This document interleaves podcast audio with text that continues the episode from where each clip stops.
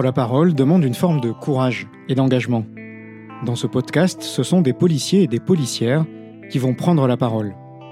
Ils vont nous raconter, vous raconter, une expérience professionnelle qui les a profondément marqués, au point parfois d'influer sur le cours de leur carrière. Police, le podcast.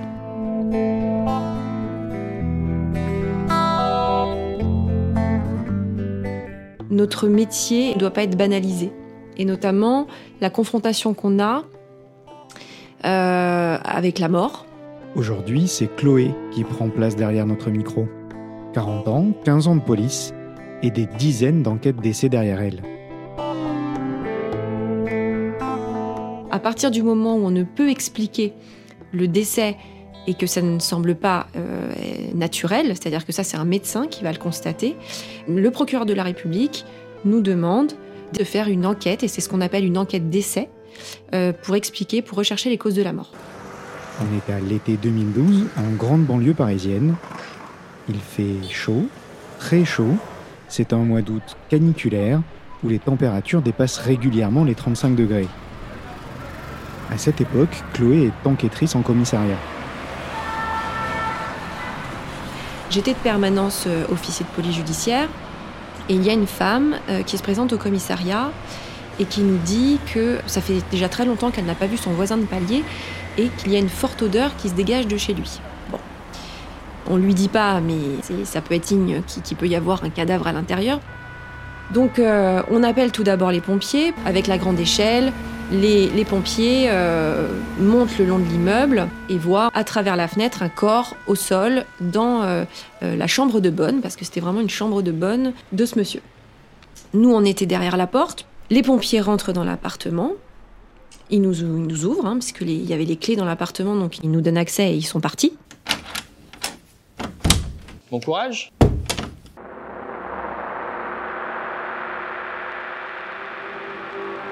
On se retrouve euh, face à ce corps allongé au sol, un corps dans un état de décomposition très avancé. Ça faisait déjà quand même plusieurs semaines euh, qu'il était présent. Il y avait quand même beaucoup de, bazar dans la chambre, des, objets qui étaient tombés.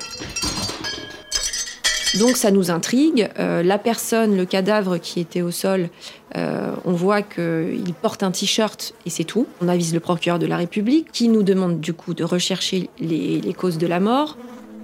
Dans la petite chambre, des livres, beaucoup, mais pas une seule photo accrochée au mur. L'enquête commence donc par les voisins. Donc ils nous donnent le nom et le prénom de leurs voisins. Pas de problème, ils nous le décrivent physiquement. Ils nous décrivent un homme d'un mètre 80 à peu près, euh, euh, rondouillard, bien portant, on va dire, euh, de type européen. Voilà. Donc rien à voir avec le cadavre qu'on a, qui est noir, certainement dû à la décomposition évidemment, en tout cas a priori, mais bon, à vérifier. Très mince, puisque je pense qu'il y avait aussi certainement un début de momification euh, euh, progressif. Et donc du coup, euh, rien à voir avec ce qu'on a sous nos yeux. Donc c'était à nous justement de voir si soit il y avait eu un crime et on s'oriente vers une, enquête criminelle, soit la mort est naturelle et c'est à nous de le déterminer pour savoir qui on prévient. Parce que là, pour moi, cet homme, d'après les voisins, il, il n'a pas d'enfant, il n'est pas marié, il vit seul. C'est un homme d'une soixantaine d'années, très gentil et très poli. Ça m'aide vachement.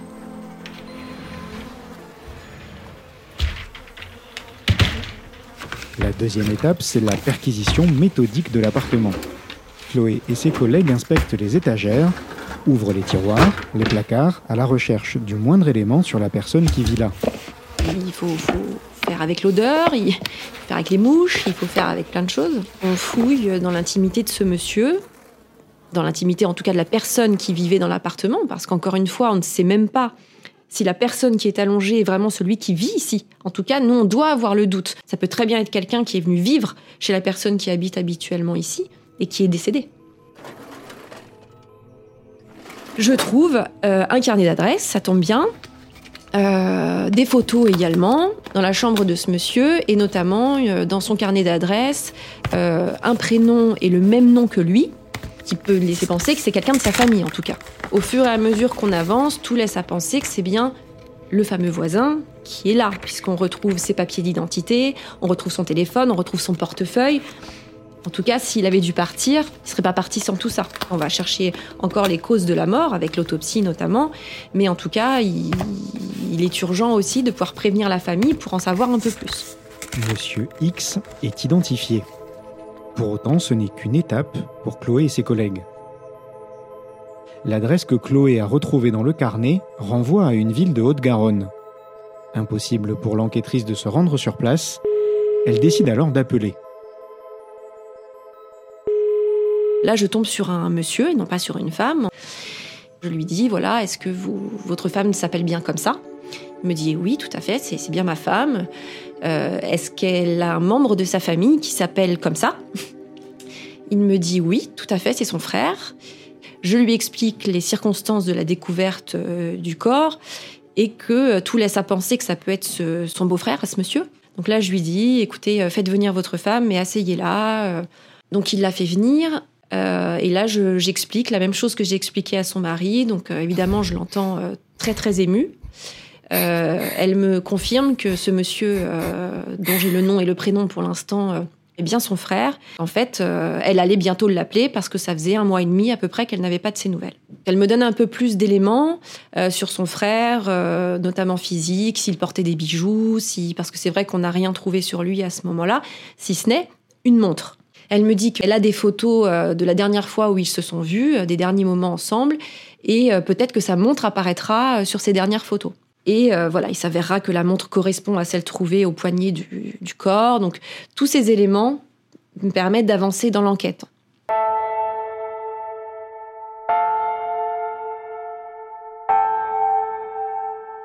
Les relevés bancaires, les relevés téléphoniques confirment les premières conclusions des enquêteurs, validées également par l'autopsie qui conclut à un malaise cardiaque. L'enquête d'essai est terminée, les causes de la mort sont déterminées, l'identité du cadavre est connue, la famille prévenue. Néanmoins, le travail des policiers n'est toujours pas terminé. La famille, il y a des centaines de kilomètres de là, euh, était sous le coup de l'émotion, ne pouvait rien faire, ne connaissait même pas euh, la banlieue parisienne, euh, n'y avait jamais mis les pieds. Et je les ai accompagnés, je les ai aidés à, je les orientés sur des choix d'hôtels pour venir euh, trier les affaires de son frère, sur quelle entreprise prendre pour euh, faire le nettoyage dans l'appartement. Je les ai aidés, je les ai accompagnés. La fierté qu'on peut avoir, c'est quand on arrive à donner une explication à la famille et lui permettre de faire son deuil correctement. Et c'est là que je me sens utile. Euh, après avoir accompagné ce, ce couple, ils m'ont écrit, ils m'ont écrit une, euh, une carte de remerciement.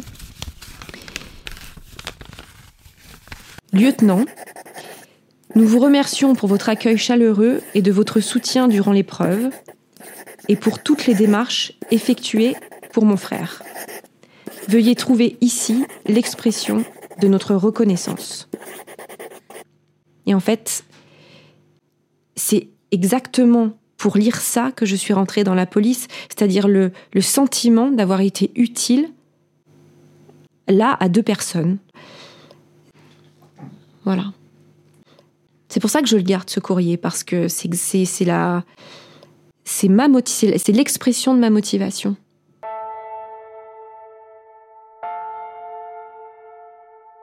Le policier prend tout ça en pleine face en fait. Euh, bon déjà hum, la confrontation avec la mort qui n'est agréable pour personne et euh, la détresse de la famille. La détresse de la famille, le- la douleur de la famille, euh, l'incompréhension de la famille. Et le policier doit faire avec ça, doit, faire, doit avancer dans son enquête avec ça. Et c'est quelque chose avec lequel on repart chez nous le soir, tous les soirs. C'est-à-dire que même là, des années après, je me souviens de tout. Des lieux, euh, des odeurs, des visages. Donc c'est que quelque part, on, se- on pense se blinder, on se blinde pas vraiment. C'est pas banal ce qu'on fait. Et en fait, euh, on doit apprendre à vivre avec après. Parce que ça ne partira pas.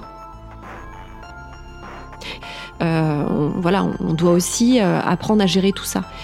On nous l'apprend pas en formation. C'est quelque chose qu'on apprend tout seul au fur et à mesure de la carrière. Il n'y a pas d'apprentissage. C'est la vie, quoi.